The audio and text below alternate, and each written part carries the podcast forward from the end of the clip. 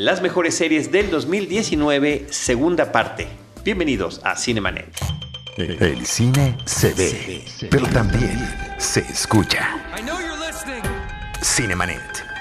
Con Charlie del Río, Enrique Figueroa y Diana Su.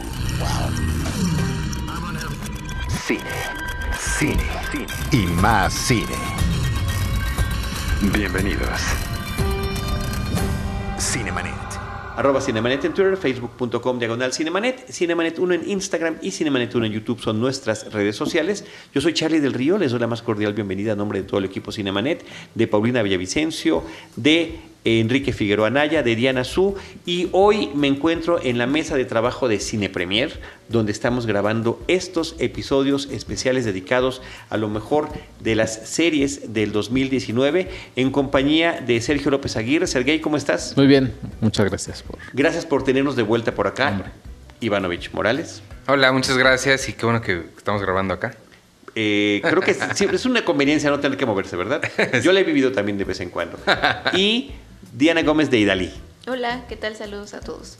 Que estuvo impulsando muchísimo que cuando grabamos el especial de series y de series y de series. Y bueno, pues ya estamos en este segundo episodio. Estábamos dando la vuelta, la clásica vuelta de los, de los episodios. Te toca, es tu segundo turno al BAT, estimado Sergey. ¿Con qué nos va, a, dónde nos vas a llevar? Eh, a una serie de Amazon eh, que se estrenó a mediados de año. Se llama Ondon, que es Ah, animada. nunca- sí. Eh, con Rosa Salazar.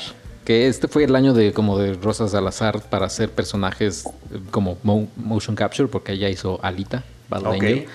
Y ella es eh, pues una chica que descubre, o sea, es una, peli- es una película, es una serie, la de Ondon, es como muy metafísica, filosófica y demás, porque su papá, que es interpretado por Bob Odenkirk, es como un fantasma del, del- del pasado que le enseña a viajar en el tiempo, pero no tal, tal cual como físicamente, sino como con la memoria y demás, para tratar de impedir que se muera su papá en un accidente automovilístico. Ok. Y también habla sobre O sea, el padre quiere evitar su muerte. Eh, pero lo hace a través de la hija, que, que- que la hija lo ayude. Y De Al- obviamente de vemos. Alita. Ajá, de Alita. y vemos flashbacks de ella de niña, con el papá este, diciéndole: Mira, aquí justo en este momento te estoy enseñando a viajar en el tiempo y este, este tipo de cosas.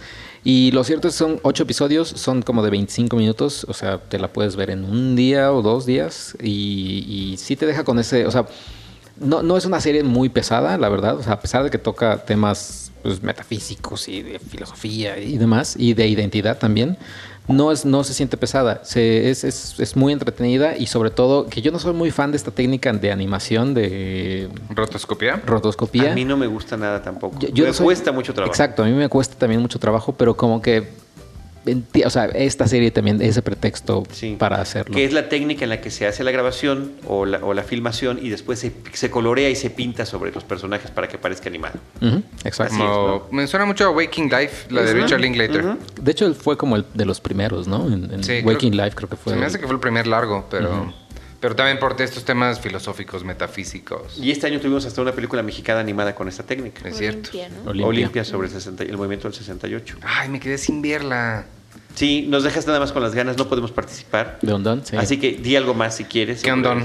¿Qué ondón? Pues tiene una, eh, está, está nominada, eh, no sé en qué, o sea, en, en qué premios, o sea, son premios de animación, pero está nominada esta, esta serie y ya está confirmada la segunda temporada porque sí acaba en un cliffhanger ahí medio emocionante. Que eso es un riesgo muy grande, que, Claro. que las series estén, estén terminando en cliffhangers, eh, sin saber si se, si se va a realizar una siguiente temporada. A mí Sí. eso me da muchísimo coraje porque luego invierte uno el tiempo, el interés, la pasión y por decisiones administrativas o de rating o de lo que tú quieras, muy buenas series quedan truncadas Sí. y, y es una terrible decepción. Por eso me gustan muchas que, como Stranger Things, por ejemplo, que le encanta a mi hijo, Carlos, le fascina Stranger Things, dibuja Stranger Things, vive Stranger Things, respira Stranger Things, que eh, a pesar de que sí hay cliffhangers, terminan cerrando.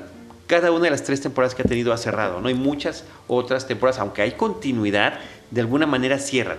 Sí, si, Sí, si acaba, sueltos, ¿no? si acaba de igual no, no importa tanto, ¿no? Sí, si de repente cae un meteorito y ya no la vamos a poder seguir viendo, pues bueno, eh, al menos nos queda la sensación de, de closure. No como Lost, por ejemplo. No Ay, como Lost. Lost, que Lost sí que... no, pero me acuerdo, eh, hay un chiste que ya se siente muy viejo de Kikas, Cuando lo están golpeando aquí casi dices, no voy a saber en qué acabó Ah, Lost. sí. sí. Y ya tú dices, no, pues Ese acabó. chiste fue muy popular en esa época. Sí. Sí. Pero es lo malo también con esa- una referencia tan del momento. Ese es un grave error. se sí. pierde, ¿no? Sí. Se pierde.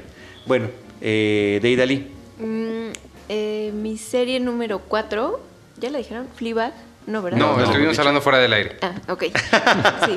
Eh, pues esa sería, es un descubrimiento porque esta serie ya había salido en el 2016, la primera temporada. Eh, algunas personas lograron verla a través de eh, BBC y resulta que eh, sacó una segunda temporada en 2019, en abril. Eh, pudimos verla a través de Amazon. Realmente O son sea, las dos temporadas. Las dos temporadas ya juntas. Eh, y llamó mucho la, atención porque ganó Emmys, ganó varios premios. Y entonces, em, digamos que trata sobre una mujer solterona en Londres que eh, pues atrae todo lo que está prohibido, ¿no? Es así como, como un imán de, transgresión en sí ella. Eh, y lo que también llama mucho la atención de todas sus situaciones de vida, que a veces es como una mezcla de Sex and the City con algunas otras series de, de mujeres eh, ultra feministas, ¿no? O que les vale gorro. Eh, también está como la de Girls o así que es de HBO. Em, pues resulta que esta serie llamó la atención porque siempre la protagonista te está hablando, ¿no? O sea, están pasando dramas o cosas así y ella de pronto se voltea y le habla al espectador. Sí, rompe la cuarta pared rompe bien padre. la cuarta Sí. pared. eh, decían es como, como House of Cards, ¿no? Eh, un poco. Por decir una referencia reciente, Pero, ¿no? pero también porque es maquiavélica, ¿no? O sea, Ujú. tiene esta personalidad a veces eh, conflictiva. Sí, desde el ¿no? primer episodio con, con la travesura, vamos a llamarle, que hace en casa de su padre, ¿no? Exacto. Al final del episodio. Eh, a mí me pasó algo chistoso. Empecé a ver por equivocación la temporada 2. Entonces, eh, al principio, entonces fue como todavía más eh, Confuso. confuso y caótico, pero igual te, te puede llegar a gustar. Entonces, esta serie, ojo, porque sí está como, como. Yo no sé si sea la mejor, o sea, creo que tú comentabas que decían que iba como a cambiar eh, paradigmas. Sí, y todo. está generando, o sea, mucha gente le está gustando muchísimo. Sí, yo Es- también. al final es un drama, o sea, es convencional en cuanto a, a la producción, o sea, no tiene tampoco como esto que hablábamos de, de Chernobyl o de Mrs. Maisel, que sí se desviven en cuanto a, a ciertos detalles, eh, pero está bien. Sí, creo que lo que, lo que más tiene es, es, uh, Phoebe Waller-Bridge. Creo que ella ha sido el, el descubrimiento de todo mundo de lo, lo que ha llamado la atención porque es ella en su interpretación, porque sí es como dicen maquiavélica y hace estas cosas raras, pero tiene un encanto y un carisma que te hace creerla. Y este y su talento porque o sea, no solo está escribiendo esto y haciendo todo aquí, sino ya la contrataron para arreglar a James Bond. O sea, creo que tiene como un una, una chispa ahí bien bien padre ella. Sí, apareció también en, en Solo, o sea, la película de, de Star Wars, que ya nadie se acuerda de, de- de Nadie película. Pero ella hizo este androide Ajá. eh, que tenía una relación extraña con Lando Calrissian, que era Danny Glover. Y este, curiosamente, solo es el único producto de, de película de Star Wars del que no ha habido un especial de Cinemanet. Ah, Lo tenemos pendiente, lo tenemos que hacer nada más por un tema completista. Claro. De decir, de decir sí lo tenemos. O puede ser este, porque ya hablamos de Solo. Lo que- no, hay, no hay mucho más que decir. Lo que no he visto y tengo muchas ganas de ver es el monólogo que, que le da pie a la serie. Porque la serie está basada en un show de stand-up que daba Phoebe Waller-Bridge. De como, de, teatro. como de 10 minutos. ¿no? Ajá, eso, ese tengo muchas ganas de verlo. No lo he, pues, ah, no, no, no, no lo he encontrado, entonces eso sí lo tengo ganas de ver. Pues sí, yo tengo ganas interesante. de verla la serie. Y ha tenido muchísimo reconocimiento ella por la interpretación de este papel, ¿no? Sí, sí, sí. Y también, o sea, como el tema de, de mujeres, también te identificas en ciertas cosas. O sea, como que es lo padre que ella sea tan abierta de poder hablar de todo tema de manera escatológica o lo que se le venga en, en gana. Y es, es como parte de lo más atractivo, ¿no? Que llegas a conectar realmente con, con muchas Sí. de las facetas que tiene, porque tiene muchísimas. Que es lo que yo diferenciaría con ahorita que mencionaste Girls. Nunca había hecho la conexión. Sí, sí entiendo que cuáles son las similitudes que le ves. A mí Girls me fascinaba, pero me pasaba algo diferente. Que ella, o sea, a pesar de que yo no conecté tanto con Fleabag, ella me cae muy bien.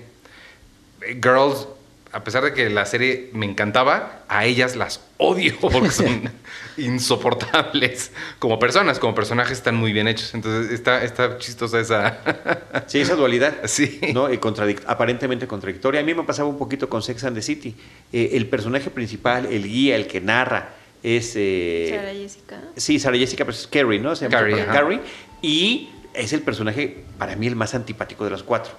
Es El- insoportable. el inso- insoportable. Y el menos congruente consigo misma. Y de todo lo que supone que se supone que está enarbolando, es la única que no termina no cumpliéndolo. Pero bueno, pues ahí está el caso de Fleabag.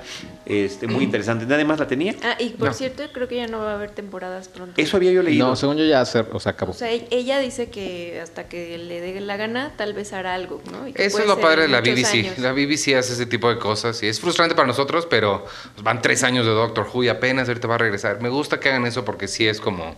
O lo pueden cerrar en el momento, como dice Sí. ahorita, hasta ahí quedó y ya, ¿no? Y no pasa nada. Ivanovich. Voy yo con el número 4 y estoy casi seguro que nadie más la va a tener. Es de Netflix. Se estrenó a la par de una película dirigida por el mismo director. Wow. Y se, pero este es un documental. La película de ficción fue con Zac Efron.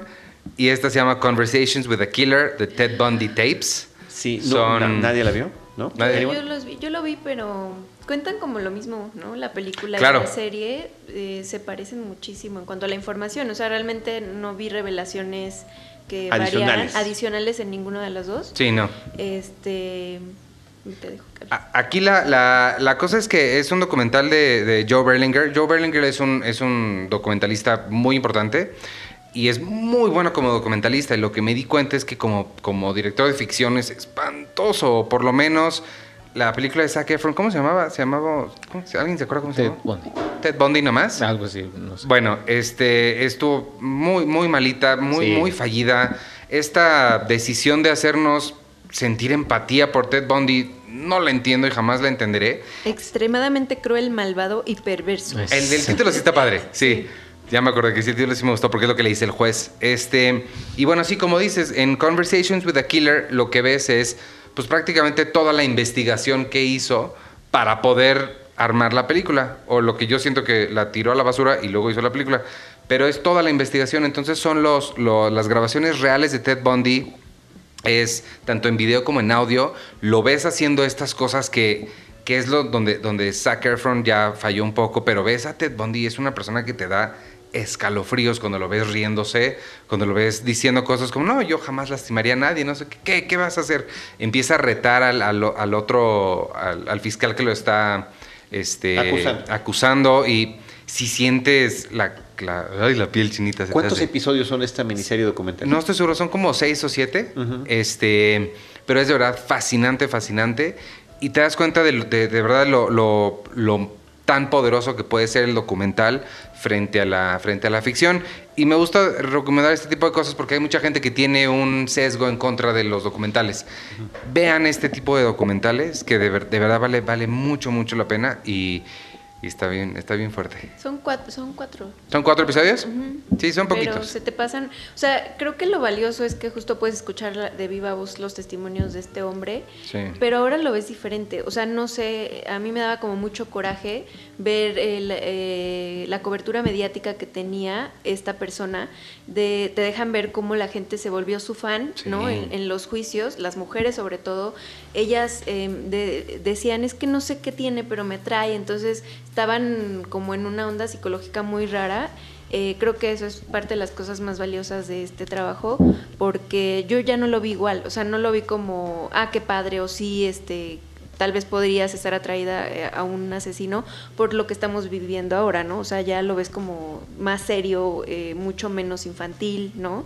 Eh, entonces yo sí estaba como muy molesta con algunas cosas del, del No, es que son cosas horribles, o sea, sí son cosas y, y las creo que la forma este, de donde sale el título, el, el, eh, extremadamente malvado y todo, o sea, esa forma de describirlo creo que es muy apropiada porque sí es una cosa espantosa todo lo que hizo y todas las reacciones que, que causó.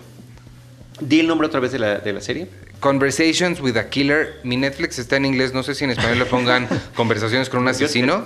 Se va, a sonar, ser. va a sonar muy mal, pero el mío también está en inglés. A ver, déjame ver si el mío está en. Supongo que conversaciones con un asesino, si le ponen Ted Se Bundy seguro sale. Las conversaciones con asesinos, las cintas de Ted Bundy. Ahí está. Cual. O sea, Oye, como si es- fuera a haber otras conversaciones con Y el, otro documental que hizo Bueno. Joe Berlinger es el de Metallica, no sé si lo, si lo vieron, el Some Kind of Monster, que también está bien padre. Ahora, hablando como de series documentales, nada más rápidamente, no entraría en, en menciones honoríficas, igual me estoy adelantando, el de Michael Jackson. A mí no se me... Fuertísimo. Esa, o sea, está fuerte. ¿no? O sea, Sí. está- fue dividido en dos porque dura. Sí, sí, sí cuatro- cuenta, sí cuatro cuenta, eh, pero también hay que ver si, eh, qué valor le damos en Es cuanto- que esa es la cosa. ¿no? Creo que justo lo que hace este de Joe Berlinger, este demuestra lo que puede hacer un buen documental. Es que el problema con el documental es que a veces el sujeto al, del quien se trata el documental es suficientemente bueno para sostener la película, como en el caso de la de Michael Jackson, que Wade Robson y el otro chavo son, o sea, sus historias son impactantes. Pero la, el documental como forma, como formato, creo que no añade mucho al arte, digamos. Y creo que este sí. Entonces yo no pondría el de Michael Jackson, aunque temáticamente sí es una cosa... Sí, bu- bu- bueno, fue un bombazo en, en este 2019 que, que ya concluyó, que prácticamente ya concluyó a la hora de grabar este episodio. Bueno, yo me voy con una eh, serie que dudé muchísimo si había salido este año, porque salió en enero. De repente me desconcierta mucho las fechas que están eh, Sí. eh, tomando esas plataformas como Netflix, esta es de Netflix, para eh, sus series y se llama Sex Education. Fueron ocho episodios de la primera temporada, salieron el 11 de enero de 2019. No. Me parece. Apenitas. Apenitas, sí.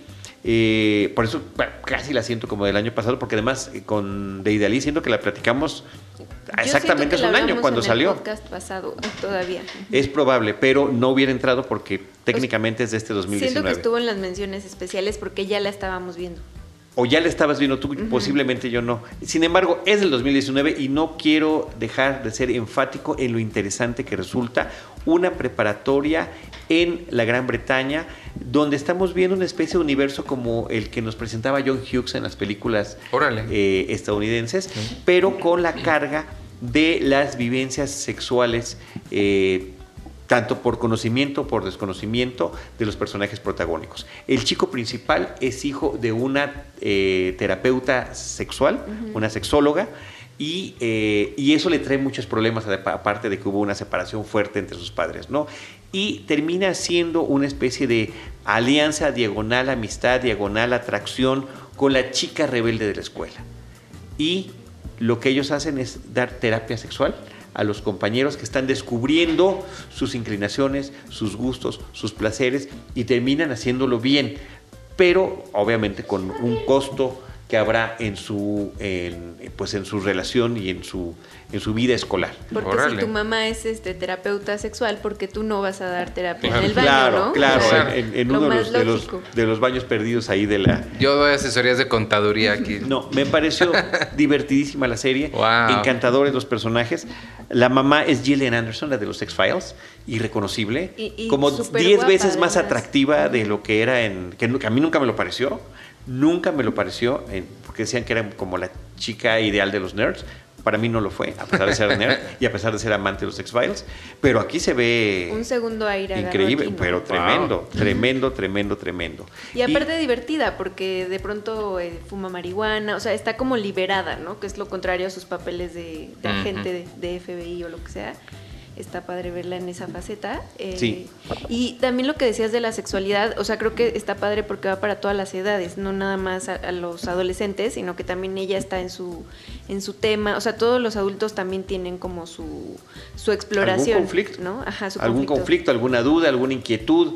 Y es algo que también está tocando la serie. Los protagónicos de Asa Butterfield y de Emma Mackey lo hacen sensacional. La química que tienen es increíble. A pesar de ser tan distintos, lo cual no significa que funcione nuestra atracción, eso es algo que hay que descubrir en la serie. Pero eh, creo que están, a, a pesar de parecer personajes tipificados, no el nerd retraído, la chica rebelde que se atreve a todo y que reta a todo el mundo, a la hora de que hacen equipo, eh, por supuesto que los dos, las dos partes habrán de encontrar diferentes formas de su de, de su propia identidad, que es que justamente en esa etapa de la vida, ¿no? en la adolescencia, en la preparatoria, está todavía en proceso de, de- de- que- de creación, ¿no? de, co- de concluir una persona de un, de una- de un individuo. Pues suena interesante. Acercarnos hacia lo adulto. Sensacional. Y ya está confirmada la segunda temporada Para enero también. para, el- para este principios de- 2020. Ya casi. Están a tiempo de ver la primera y ya. Así es, y echarse su super maratón. Eh, Pues yo de la siguiente, número 3, ya la dijimos, Watchmen. Ok. Bueno, pero entonces la que sigue, y así nos vamos a Ya también la dijimos, Chernobyl. Ok. ¿Tienes algo más que agregar? De, no, no, ah, no, sí, nada más de Chernobyl. eh, lo que me gustó también es la música, que la música es de una pupila, de, o sea, bueno, una, una alumna de Johan Johansen, este eh, compositor minimalista que murió hace un par de años. Ella es la compositora también de Joker. Mm, que- Ah. ok, ok. Ah, bueno. Eh, y sí, la música de Chernobyl. O sea, Sí. quien pueda escuchar el soundtrack, quien vio la serie y luego pone así el soundtrack en Spotify, sí te viajas así a, a Ucrania, pero mal. Wow. Y, y es muy bueno. Y el soundtrack de Joker, pues también es muy. sí, también muy está padrísimo. Padrísimo, ¿Se padrísimo. lo habrá recomendado Craig Mason a Todd Phillips? Porque pues... Yo creo claro, que, yo creo que por el sí. mismo tema de, de- de Wow. venir de la comedia y estas series, series serias. ¿Ya se acabaron tus series? Está, me falta mi número uno. Tu número uno, lo quieres dejar para después. Ajá, ok, nada más menciona las que ya mencionamos. Eh, mencionamos ya, bueno, Cobra Kai, Ondon, que Ondon también quería decir, eh, que, On- que Ondon, de, de Ondon quería decir que Segunda eh, vez que usan esa broma, ¿eh? era este, el creador es el de BoJack Horseman. Ah, Rafael Walsberg Bractor, algo así. Ajá, que él es el creador de Ondon. Wow. Ya tengo más ganas de verla. Y Watchmen y Chernobyl. Y Chernobyl, ok. Que también Watchmen y Chernobyl también ya se me las adelantaron porque estaban en mi, en mi top. Vas, Eh, Diana. Mi tercera es The Voice. Híjole, sí. Eh, los chicos. Es que Los yo creo chicos. Que fue una recomendación de Charlie del Río. O sea, Sí. yo estaba así como perdida, no estaba viendo nada y de pronto llega él y me dice, ¿qué crees? Está esta serie y la vi y le dije, de verdad, gracias porque, o sea, me tiene así, creo que, no sé por qué no la puse en el uno. O sea, de verdad, de verdad sí está como, como muy, es- o sea, está basada igual en un cómic, ¿no? Eh, y justo son ocho episodios, pero se te pasan como agua. Eh, Sí. Todos los héroes aquí son antihéroes eh, y son lo peor de los que podría tener un superhéroe. Eh, me parece que no está adaptada eh, literal al cómic, sino que sí inventaron algunos eh, personajes especialmente para la serie o les cambiaron como atributos físicos, ¿no? De pronto este, hay uno que se parece un montón a Capitán América, ¿no? O este, hay otra que se parece a Mujer Maravilla, pero están como combinados con algunos héroes o, o heroínas, de incluso de, de Marvel y DC y así. Entonces eh, es muy gore, es una serie bastante gore que juega con los tiempos de pronto, ¿no? Estás eh, en las escenas más importantes están así como en cámara lenta, puedes ver, hay mucho, les gusta como el recurso de, de la sangre, así los... El les- salpicón de el sangre, salpi- ¿no? salpicón de sangre el es su blood especialidad. que, que tanto estudiaba Dexter, ¿no? El de la serie. es su especialidad. ¿no? Eh, pero aparte siempre está teniendo como, como revelaciones, ¿no? Y eso es como lo que te, lo que te tiene ahí. Muy buena serie. ¿Alguien más la tiene en su lista? No. No, yo, no pero- tengo la- yo no tengo a The Voice, pero tengo quién está detrás de la máscara. Si estamos hablando de realities. Ok, ahorita, ahorita la menciono porque yo sí tengo The Voice otra vez. Es, este, la- es tú, ¿no? No es mi te digo que no les puse Ah. número en esta ocasión, pero sí me dejó impactado, sobre todo porque como fan de los cómics, de los superhéroes y demás, ¿de qué manera le van a seguir dando la vuelta a este tema y lo logran de una manera contundente, con un grupo de superhéroes que se comportan más como celebridades y en función de, que su pa- de lo que su papel de celebridad les pueda brindar a ellos. Y hay una empresa que se encarga de promocionarlos. Esto es un negocio. Ser superhéroe es un negocio para patrocinios, para series, para películas, de repente para salvar a alguien. Puede, hasta eso puede suceder, pero tiene que, pero idealmente que lo programes cuando vas a salvar a alguien para que te podamos grabar y te podamos promocionar y te podamos felicitar. Sí, todo- El todo concepto que más me gustó referente a eso es el de las ciudades que contratan, que depende del presupuesto a ver para qué, ¿A qué héroe te alcanza. alcanza? Sí. Es mandan la- a, Aquaman, Aquaman, a San el Aquaman. ¿no? Ajá. Sí, por Sí, castigo. y sobre todo también crear villanos, porque también están creando los superhéroes, Claro. pero necesitan estos villanos Necesitan para... inventarlos. Exactamente. eh, para tener sus, sus, con sus contrapartes y lo despiadado que pueden ser estos individuos, que de verdad me parece que no conoce frontera. Entonces, los, los chicos del título, los chicos del título son un grupo de humanos que dicen quién los va a frenar a estos individuos y de qué manera los vamos a poder contactar o los vamos a poner en evidencia o vamos a poder hacerlo. Entonces, eh, me parece que esa es de las cosas que, que súper resalto de eso. ¿Tú querías comentar algo, Ivanovich? ¿De The Voice? No. Está padre, sale Elizabeth Shue.